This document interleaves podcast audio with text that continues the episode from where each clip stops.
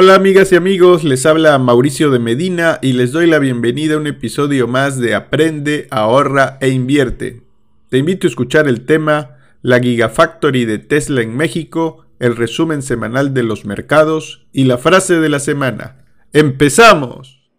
El tema de la semana ¿Qué tal amigas y amigos? Les habla Mauricio de Medina en un episodio más de Aprende, ahorra e invierte en esta versión llamada Entre Cabritos, donde como siempre me acompañan Humberto Treviño.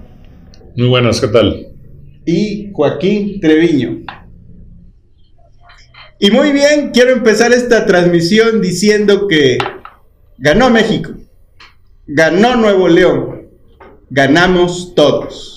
Y es que finalmente Tesla anunció en su Día del Inversionista que construirá una planta en Nuevo León, en un municipio, municipio aledaño a Monterrey, un municipio de aproximadamente 300 mil habitantes de nombre Santa Catarina. Y lo digo en este contexto porque debo mencionarles que este podcast se escucha en más de 50 países y probablemente algunas personas pues no ubiquen a Monterrey. Eh, entonces quería darles ese contexto.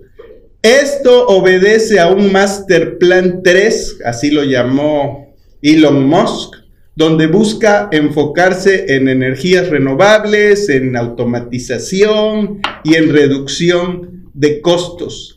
Esta planta que se va a construir en, un, en una extensión territorial de aproximadamente 1.200 hectáreas, donde la Gigafactory, así se llama, tendrá unas dimensiones de 40 hectáreas. Se habla de una inversión de 5 mil, 6 mil millones de dólares que pueden ir en varias fases que estaría generando alrededor de 6 mil empleos directos, donde también se habla de casi 35 mil empleos directos e indirectos. Es la primera planta que Tesla hace fuera, o más bien que hace en Latinoamérica, donde había muchos países que se le estaban peleando. Y el tiempo de construcción basado en lo que se ha visto en, otros, en otras latitudes podría estar entre 9 y 12 meses.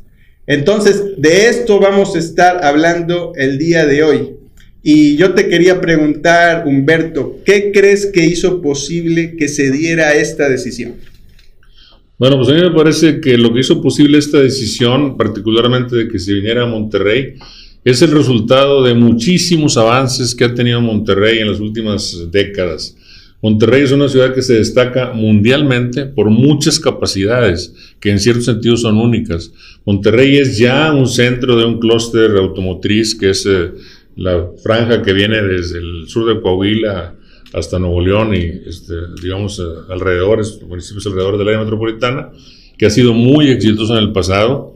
Monterrey, eh, antes de que se hicieran plantas automotrices terminales como la de aquí en Pesquería, pues ya participaba muy activamente en la fabricación de componentes para vehículos eh, de pasajeros y vehículos comerciales. Este, hay una base tecnológica muy importante. Aquí se hace desarrollo tecnológico.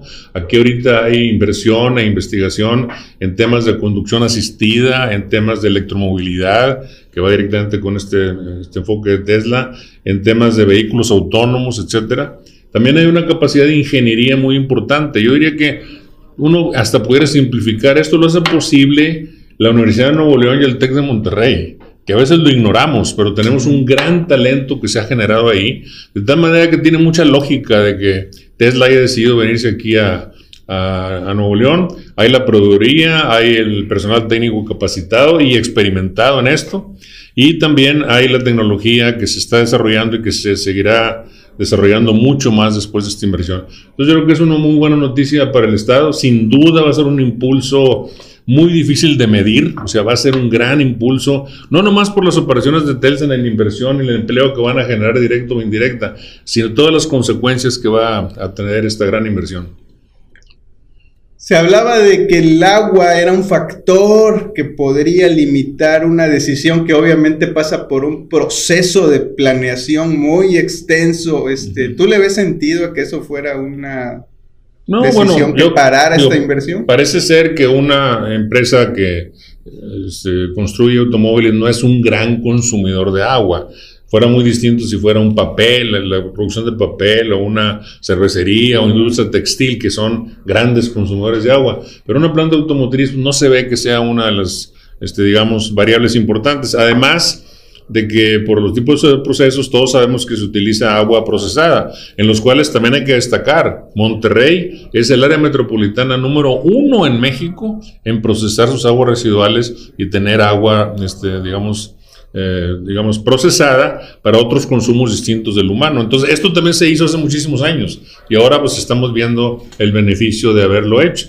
Igualmente en el caso de energía eléctrica, yo no sé exactamente cómo le van a hacer, no sé qué tanto consume de energía eléctrica una planta de este tipo, pero como el señor Elon Musk también tiene inversiones en otro tipo de, de cosas similares, bueno, pues habla por ejemplo, el caso de las baterías. baterías, pues la marca Tesla Baterías Industriales es la número uno del mundo. Y por otro lado también, este, pues la producción de energía eléctrica por el método, método fotovoltaico o eólico. Entonces, este, ya anunció que parte del abastecimiento de energía eléctrica va a ser de esta manera. De tal manera que la inversión de Tesla, yo diría que es un gran punto de quiebre tecnológico para mejorar, pero que no parte de cero que parte de una plataforma muy alta y sobre esa plataforma muy alta que ya tiene Nuevo León va a ser todavía un despegue mayor. De tal manera que yo diría que esto ubica a Nuevo León desde el punto de vista de varias tecnologías como uno de los centros de fabricación y de investigación más importantes del mundo, sin duda. ¿eh? Es correcto. Este, Monterrey está compitiendo en esas ciudades del futuro, ciudades inteligentes, y bueno, tiene toda la, la plataforma para, para seguir escalando niveles. Joaquín, eh, Humberto mencionó de un clúster automotriz que hay en la región. ¿Tienes eh, a la mano algunos nombres de empresas que provean o que sean parte de este clúster? ¿Ejemplos? Claro, este, no cabe duda que los proveedores que están actualmente instalados en Nuevo León fueron un factor determinante, ¿verdad? Para que la planta, o bueno, y los modos que decidieron que se instalara la planta aquí. O bueno, no fue él, ¿verdad? Fueron muchos especialistas de ahí que pues, vieron que el lugar era el más adecuado. Como sabemos ya, ya había una planta, ¿verdad? En Texas, en Austin, aquí cerca. Y ya de por sí, ya tenían en esa planta varios proveedores que estaban instalados aquí en Monterrey. Uno, por ejemplo, es Brembo. No sé si ya lo habrán escuchado antes, los que hacen los frenos de los carros. Hacen para muchas marcas, pero también proveen a la fábrica de Tesla que está en Austin. El otro es la compañía AGP o AGP, que es la que fabrica el vidrio de los carros Teslas. Y quien a lo mejor conozca un poco esos carros, que sea fanático, no tengo uno, pero... Todavía. pero la verdad es que me gusta mucho, o sea, es muy interesante, ¿verdad? Son carros muy diferentes. Pues ustedes ven, es todo, todo el techo es de vidrio, todo, o sea, es una parte muy esencial.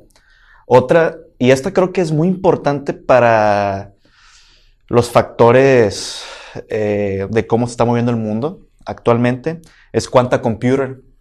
Quanta Computer es una empresa taiwanesa, ya ven que allá se fabrican muchos chips, que movieron partes de sus operaciones aquí a Monterrey. y ahí fabrican pues los cerebros de los Teslas, o sea, la computadora. Y eso es impresionante porque pues, no estamos hablando de, no es simplemente construir, o sea, es algo que requiere un nivel técnico pues importante, requiere gente preparada. Y pues es una empresa, ¿verdad?, que presume de ser, está en la vanguardia en tecnología, ¿verdad?, en programación, en software.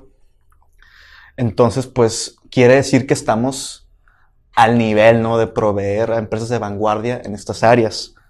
También tenemos a otra empresa que es Noah iTech, Noah iTech, esa es una empresa china que se dedica a fabricar máquinas y componentes para la automatización de las plantas. Al igual como otra empresa india, que no la tengo aquí, pero esa también se dedica a la programación y automatización de plantas. Y ya creo que si alguien que se ha metido un poco, ¿verdad? Quien, estuvo en el Investors Day de ayer, pues habrá notado que de hecho hablaron mucho sobre la automatización de procesos y la reducción de costos. Las plantas de Tesla son muy automatizadas. Pero ojo, no solamente la de Tesla, ves la de Kia, ves la de Volkswagen, ves la de San Luis, la BMW, y son plantas que presumen de estar muy automatizadas. Entonces, pues, pues ahora sí que las condiciones en este estado, pues, son las que hicieron que pues ganara la licitación, ¿no? De instalarse aquí. Y creo que, ah, me falta otra, NEMAC. Muchos la habremos escuchado ya, esa ya tiene tiempo aquí, que es una empresa que aunque ustedes dicen de que, ah, pues regional, lo que ustedes quieran, no, es una empresa de talla mundial. Tiene plantas también en Estados Unidos que fabrican no solamente para Tesla, sino que para muchas otras compañías de carros. Suma importancia. entonces tenemos, ajá, entonces como mencionaste, tenemos un clúster de proveedores de vital importancia no solamente para Tesla, sino para toda la industria automotriz de este país. Entonces, pues como mencionó Berto, como mencionas tú, pues fue un factor decisivo. Ok. Y hay que mencionar que Kia hace, pues hace algunos años, pues también ya puso una planta importante aquí también en el municipio de Pesquería. importante también. Con una inversión muy importante. Ahora, esto nos lleva a, hacia futuro. ¿Qué representa esta clase de inversión? No solo para Nuevo León, me atrevo a decir incluso para el país. Sí, yo creo que vamos a ver muchas cosas que van a aparecer en el futuro. Por lo pronto y a muy corto plazo va a haber un incremento muy importante en la atractividad de la ingeniería para los jóvenes. Este, los jóvenes que a lo mejor se ven alejado un poquito de ese tipo de estudios, un poquito de especialidades, van a ver una, renovación de ese interés, porque ciertamente la investigación que se hace alrededor de los diseños de Tesla, pues es muy importante. Por otro lado, esta inversión además nos llega a Monterrey y al mundo en general en el despertar o en el inicio de nuevas tecnologías, no nomás en electromovilidad, como digo, en conducción asistida, en energías renovables, en vehículos autónomos, etcétera. Todo eso va a tener un gran impulso este, soportado en innovación tecnológica y es aquí en Monterrey donde se va a dar.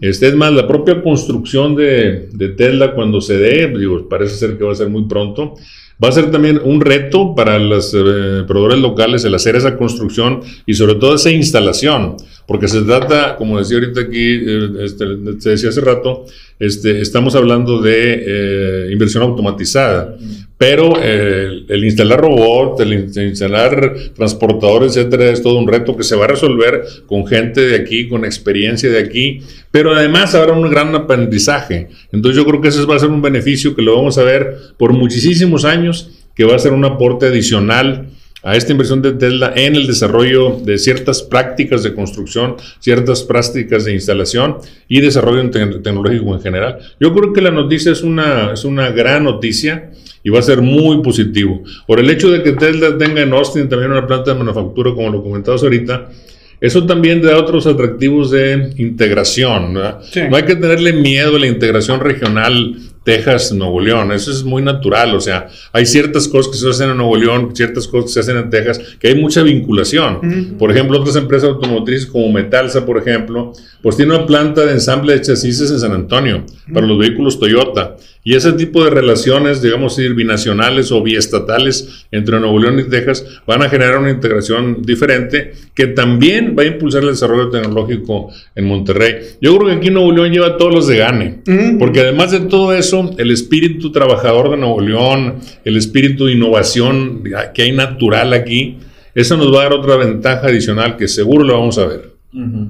Carreras como mecatrónica, robótica, diseño automotriz podrían tener otra renovada, ser mayor demandada, mejores salarios. Este, trae todo un entorno que se da cuando hay un ambiente de de inversión, de apertura, de progreso. Este, México no está aislado del mundo, deberíamos estar aprovechando esto todavía mucho más y ojalá y esta clase de anuncios sirvan para detonar no solo esta inversión, sino muchas otras en otras áreas, en otros ámbitos, ¿verdad? Inclusive, por ejemplo, perdón que te interrumpa, Mauricio, trabajadores de planta que van a trabajar en la nueva planta de Tesla ahí en Santa Catarina, que va a ser seguramente, y eso ya también lo, lo mencionó en algún momento Elon Musk, de que lo que quiere es buscar también que la gente se, en las cercanías donde está la planta trabaje, no se trata que venga gente de Apodaca o de allá a trabajar, entonces eso quiere decir que Santa Catarina y García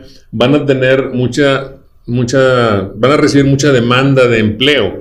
Eso significa un cambio cultural en el trabajo. Porque cuando tú trabajas en una empresa, digamos como Tesla, que tiene sus reglas, sus bases, sus sistemas, etcétera, este, independientemente de la calificación que pudiéramos hacer de sus sistemas de trabajo, son un impacto cultural muy importante. Aprendes a trabajar de otra manera. Entonces eso va a ser una cosa también muy, muy importante, que para las poblaciones, digamos, aquí de determinada región, probablemente en el caso de García, no hay el antecedente. Entonces va también a modificar positivamente, creo yo, la cultura de trabajo. Sí. Hay algunas personas en redes que trataban de demeritar el hecho de que sea una planta muy automatizada, haciendo pensar que no requeriría tanta mano de obra. Ah, sí. ¿Tú qué podrías mencionar al respecto? Pues yo creo que esto sucede porque estamos acostumbrados a que el mexicano tenga un trabajo muy de, de de manufactura, ¿no? Cuando uno no ve que una planta se va a instalar aquí, pues dice, ah, pues sí, son los trabajos del mexicano, ¿no? El estar ahí ensamblando y lo que... No, o sea, va a haber ese tipo de trabajo, sí, pero la automatización no solamente, no es que vaya a eliminar empleos, sino que va a cambiar los empleos que se van a demandar. Esto va a crear una demanda aquí en la ciudad y en México, en todo el país en general, de gente que esté especializada, o sea, gente que tenga conocimiento técnico, porque esa planta, por más automatizada que esté, va a haber gente que, se va a requerir gente que sepa programar, que sepa de software, que sepa instalar darle mantenimiento, porque todos esos robots y máquinas van a requerir gente que esté ahí. Este, ya se me ocurren varias carreras que salen ganonas aquí, como los mecatrónicos, los ingenieros en sistemas digitales, los programadores, tecnologías computacionales. Entonces, si me dicen, para empezar, por más automatizada que esté, pues iba a requerir cierto tipo de mano de obra, ¿no? Que a lo mejor no está tan especializada. Pero yo veo la ventaja de que ahora muchos ingenieros que salgan aquí que a lo mejor, no sé, salían especializados en algo y terminaban trabajando en algo que pues no era para lo que estudiaron o no requería que fuera tan técnico, ahora sí se va a requerir de gente que tenga estudios pues más especializados, ¿no? En ciertas áreas. Y esto yo creo que encima va a motivar a que las universidades aquí inviertan más en desarrollo, en investigación y en carreras pues más técnicas especializadas, ¿no? En estas áreas. Entonces, yo veo oportunidades de mejores oportunidades de empleo para áreas que a lo mejor antes no, normalmente tenía el trabajador mexicano. Y encima de eso, empleos mejor pagados, porque entre más técnico, mayor nivel de especialización requiere la vacante, pues es de esperarse que también pues, va, se va a pagar pues va, a tener un mejor sueldo, ¿no? Que es algo que se está hablando mucho ya. Sí. Y bueno, al haber más ingreso, pues eh, también este, todas esas personas que reciben más ingreso, pues gastan más y eso hace y detona otros servicios y productos que si bien no están relacionados a, a, la fábrica como tal, pues a lo mejor el tendero de la esquina gana, el que tiene una propiedad, pues a lo mejor la puede rentar a un, a un mejor precio, el de la lavandería, etcétera, ¿no? Tú, como financiero, ¿cómo ves la acción de Tesla? Porque a veces decimos, bueno, las oportunidades van a estar para el ingeniero, etcétera, etcétera, pero se nos olvida a veces que uno puede hacerse socio del hombre más rico del mundo a través de participar en el mercado accionario donde podríamos comprar acciones de Tesla si así es, eh, fuera el caso Quisiera eh, que me comentaras un poquito de tus experiencias en las acciones de Tesla, porque sé que la sigues mucho, y si la ves como una oportunidad de inversión para aquel que está pensando en el mediano largo plazo. Bueno, antes que nada, pues como se ha mencionado mucho en este, en este programa, eh, ya hemos dicho que pues, es importante diversificar, ¿no? No, no- Por lo general uno siempre recomienda acciones así muy específicas, aunque vamos a decir que a lo mejor sea una blue chip Tesla, tal vez. Pero hay un detalle que no podemos olvidar. Tesla, pues es una acción, pues muy volátil, ¿no? La verdad, este, como la Tesla, los inversionistas la perciben como una acción más de tecnología que de automotriz, pues podemos esperar que, pues como todas las acciones de tecnología, pues se mueven muy radicalmente, ¿verdad? Este, ahorita vemos que la acción volvió a subir, pero tenemos un mercado ahorita que pues sigue siendo un poco, mejor pesimista, ¿no? Bajista. Esperamos mayores tasas de interés en el futuro. Y de hecho, después de esta sesión de inversionistas, pues tuvo una bajada ligera, bueno, considerable. este, miren, yo no la podría recomendar para como una inversión patrimonial. Yo la veo más como una, una inversión para alguien que está dispuesto a tomar un riesgo mediano. ¿Ok? ¿Por qué digo esto? Porque no, porque yo, hay buenas expectativas. Si se abre una planta aquí que va a ser la más grande o lo que ustedes quieran, este, y Tesla ha estado, pues va a haber mayor producción de carros, va a haber mayor venta. Y cada trimestre que ha pasado, pues Tesla ha logrado batir eh, récord de, de ventas, ¿no? A lo mejor no se consiguió la producción que ellos tenían de target, pero las ventas han ido creciendo. Tesla se encuentra en una posición donde, como mucho, lo fabrican en su propia casa, en sus propias plantas, pues no les ha afectado toda esta disrupción regional de proveedores tan fuerte como a otras automotrices, ¿verdad? que dependen más de proveedores muy lejanos. Entonces, yo soy optimista con Ujú. la acción. Siento que, que hay dos factores muy buenos, que ves una planta, una empresa que sigue creciendo mucho y que ahorita ha bajado mucho la acción a- en- de sus máximos históricos, ¿verdad? En, en comparación. A lo mejor ahí yo veo una oportunidad, ¿verdad? Este, pero pues, como ya lo hemos dicho, ¿no? Depende de tu percepción del riesgo el que estás dispuesto a tomar. O sea, si ahorita no tienes mucho guardado, te estás un poco apretado, pues no, o sea, invierte en cosas, en instrumentos más seguros, ¿verdad? Pero si tú eres como yo, que, que no tiene hijos, tiene toda una vida por delante y todavía a lo mejor no, no pendo de un hilo aún, este, pues es una inversión que, pues, eh, que considero que es buena de considerar, ¿no? Bueno, en mi calidad de asesor en estrategias de inversión, no puedo dar una recomendación a la ligera porque tenemos Sí. que saber quién la va a recibir, Ajá. porque no todo mundo está hecho para poner una parte importante de su capital en el mercado accionario. Hay que hacer todo un análisis, toda una evaluación para saber cuáles son los componentes que debe tener un portafolio y una estrategia de inversión para entonces poder dar una recomendación personalizada. Sin embargo, lo que mi mensaje era es, bueno, a veces estamos eh, quebrándonos la cabeza por saber de opciones y bueno, pues esta es una más que dado ahorita el anuncio, pues alguien pudiera pensar que hay algo ahí, ¿no? Pero independientemente si se hubiera puesto en otro lugar, pues bueno, eso no tiene un impacto directo en el comportamiento o crecimiento de la empresa y su precio hacia futuro.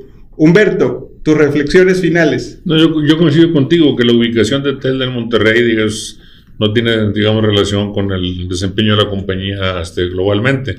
Yo creo, sin embargo, de que el, el desempeño de la acción tiene que ver con la industria automotriz en general, que en sí mismo tiene cambios muy, muy importantes. La industria automotriz en los últimos 10 años ha cambiado, o sea, la demanda de automóviles parece ser que en el futuro será menor. Entonces, todo ese crecimiento de Tesla que lo tiene y es muy positivo que lo tenga, pues se le ha ido ganando mercado a otros fabricantes que pronto van a intentar recuperar, entrando también al mercado, como ya lo están haciendo, de vehículos eléctricos. Entonces, pero el tema de movilidad, este, en general, este, en las ciudades y la movilidad en general de las personas, envuelve el posible rendimiento que pudiera eh, tener Tesla. Y ahí, bueno, hay todavía algunas incógnitas por eh, resolver. O sea, el tema de los vehículos autónomos, por ejemplo, pues puede tener un impacto tremendo en el desenvolvimiento de la industria automotriz, en el sentido que hay a lo mejor hasta menos compras de automóviles a nivel global. En fin, yo creo que ahí hay otra serie de incógnitas que habría que resolver y todas estas pues impactan en el desempeño de la acción de Tesla. Pero por lo pronto pues sí estamos de fiesta. Joaquín, ¿cuánto vale un Tesla? Uh, pues mira, te voy a decir algo, bajaron de precio con un 25%. ¿Por qué? Eh, es parte de un plan de Elon Musk de hacer sus productos más competitivos, ¿no? Y bueno, y que, haya más ventas. Es parte de, un plan que tiene. Ya ven que los carros pues, han aumentado mucho de precio, ¿no? Entonces, yo a veces me gusta soñar, ¿no? Y me meto a la página de Tesla y cuánto valen. Yo veo que, por ejemplo, el modelo 3 antes se encontraba en alrededor de un millón y medio, mejor un poco equipado, un millón cuatrocientos. Es el creo que más económico hasta ahora. Y ahorita ya pues volvió a estar como en un millón, un millón cien. ¿Ok? Igual los otros modelos, por ejemplo, la modelo X, que es la que trae Marianita ahorita.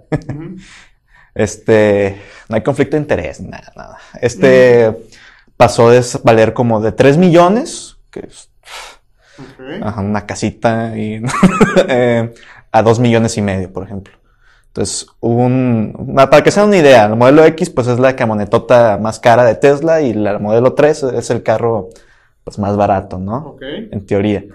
Entonces, es más o menos pues los valores, todos, todos, son carros caros, son del, podemos considerarlos premium, todos no son, por así decirlo, accesibles a un gran segmento de la población. Pero yo creo que pues así son las economías de escala, ¿no? Entre eh, que si se resuelve ahorita todo esto de los proveedores y se aumente la producción a mayores números es y nuevos modelos más económicos que podrían venir en el futuro, pues podría ser que pues vaya, que tengamos algún gente pues normal podamos tener acceso, podernos financiar un carro de ese tipo. Hay otras ventajas, ¿verdad? Que es el tema de, pues es eléctrico, no consume gasolina. Puede que haya algunos ahorros importantes ahí, al igual como incentivos fiscales, ¿verdad? No, me imagino que no pagan ciertos impuestos, no sé, como el predial o, varios impuestos que tiene en torno al carro. Puede haber algunas ventajas ahí que uno podría considerar. Pues bueno, pues ya lo saben, si les sobra ahí un millón cien, pues este, pues, ahí está una opción para comprar un carro de estos Tesla. Y eso es todo por ahora. Les invito a que nos manden sus mensajes a las redes sociales para que les traigamos los temas de interés. Nos vemos pronto.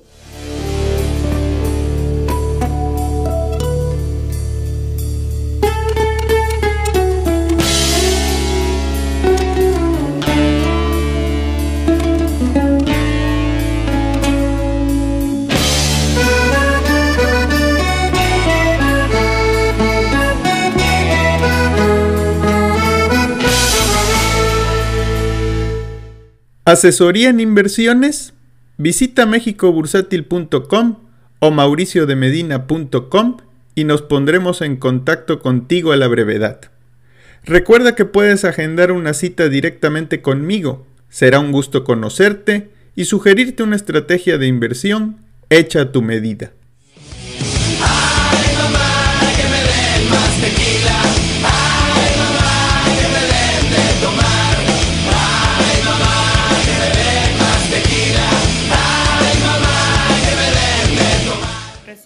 Del mercado.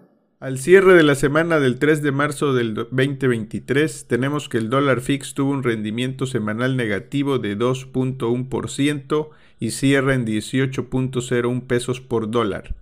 El índice de precios y cotizaciones de la Bolsa Mexicana de Valores tuvo un rendimiento semanal positivo de 2.84% para ubicarse en 54.182 puntos mientras que el índice norteamericano Standard Poor's 500 tuvo un rendimiento semanal positivo de 1.9% para colocarse en 4.045 puntos. Por otro lado, en la semana, el Z28 días se ubicó con una tasa nominal del 11.05%. La inflación se muestra en 7.76% y la tasa de referencia en 11%.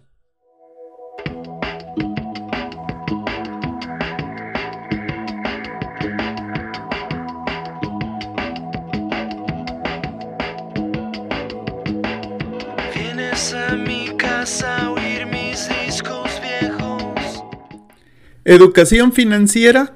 Visita mauriciodemedina.com y encuentra herramientas que te ayuden a tomar las riendas de tu futuro financiero.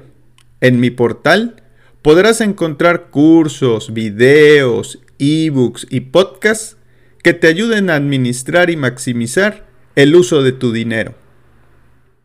La frase de la semana. Es mejor tratar de hacer algo grande y fallar que tratar de hacer algo pequeño y tener éxito.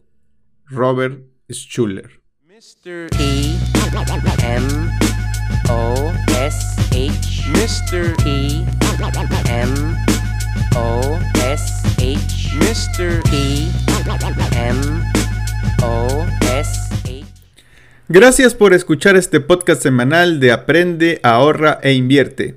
Y si te ha gustado, comparte con tus conocidos. Si te gustan los temas de finanzas personales, inversiones y emprendimiento, búscame en redes sociales bajo de Medina Mau y estemos en contacto. ¡Hasta pronto!